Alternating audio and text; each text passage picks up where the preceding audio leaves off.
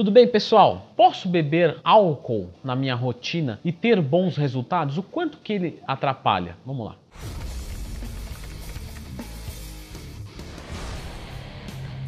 Pessoal, sempre lembrando, se você precisar de um professor para te ajudar, para ser responsável pelos seus resultados em parte de orientações, eu estou disponível. Veja só que legal, é só acessar lendotwin.com.br. Muito obrigado pela confiança no trabalho. E uma dúvida corriqueira, e não acho demérito nenhum perguntar isso, né? O álcool ele atrapalha os resultados? Consigo resultados consumindo álcool regularmente? Por que, eu não acho que é demérito nenhum? Porque é, normalmente é o seguinte: marombeiro, ele, aquele cara marombeiro engessado, né? Ele é cheio de falar assim: ah, meu, o pessoal fica me enchendo o saco, cada um faz o que quiser da sua vida, eu gosto de fazer dieta, eu não gosto de furar dieta no final de semana, eu gosto de tomar meus hormônios, ninguém tem nada com isso.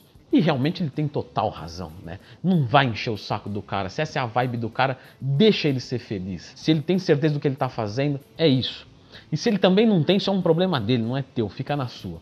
Agora, claro, por sua vez, ele esquece e coloca a porrada que ele recebe, ele dá em algumas outras pessoas. A pessoa vem e fala assim: Ó, oh, eu quero treinar.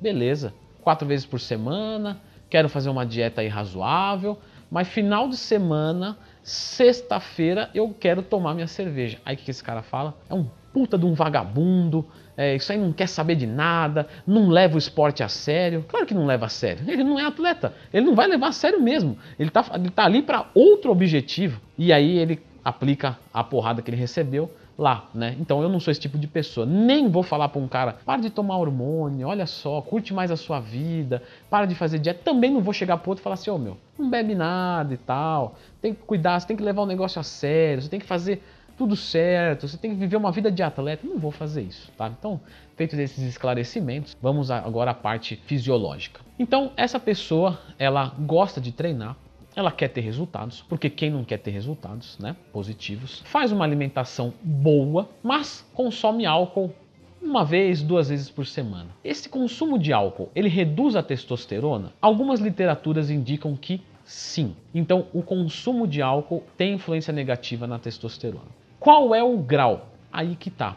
O grau não é gigante, porque por mais que você fala de uma diminuição de 10% da sua testosterona, quando eu falo 10% parece que é muita coisa, mas se você tiver uma, uma testosterona de 500 nanogramas por decilitro, ela cairia para 450 nanogramas por decilitro. Isso na prática isso, na, na, prática, não tem relevância na composição corporal, certo? Consigo carregar 45 quilos de músculo, com 550 eu consigo carregar 46. Tá, divide um quilo no corpo inteiro.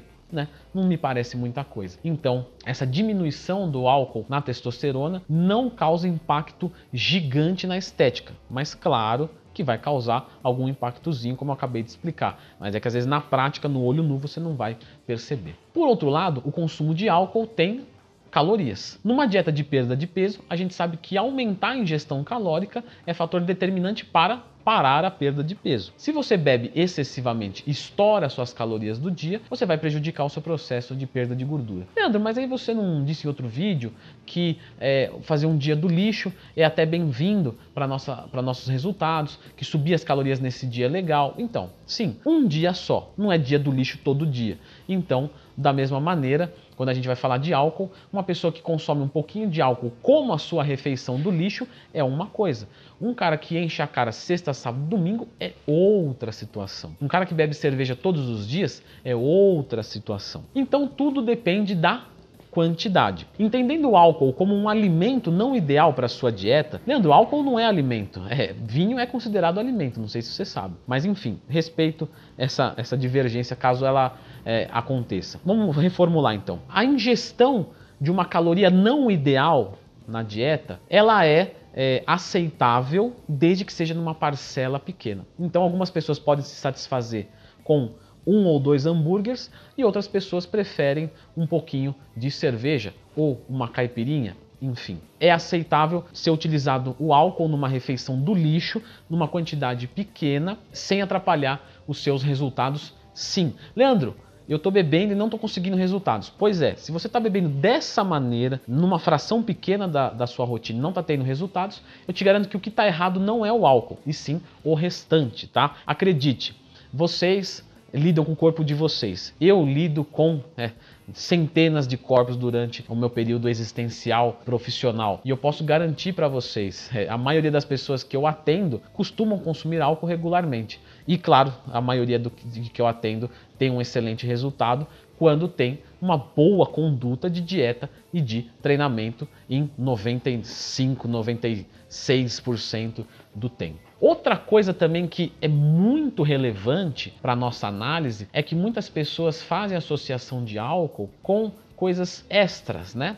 E que esquecem disso, parece. Então, claro, uma coisa é eu consumir uma cerveja, uma coisa é eu consumir uma cerveja e um balde de amendoim. Né? Que, é, que é extremamente calórico, o amendoim por si só. O amendoim revestido com aquela camada de amido muito mais, muito mais. Um consumo de sódio exagerado no outro dia pode te reter mais líquido e coisas do tipo.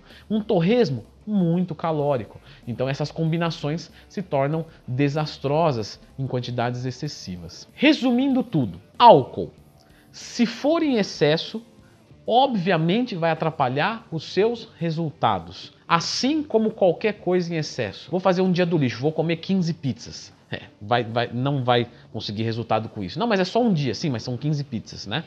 Nem Floquinho, chegou para fazer um. Vem cá, só ver aqui. Vem cá. Tá ensaiando para subir?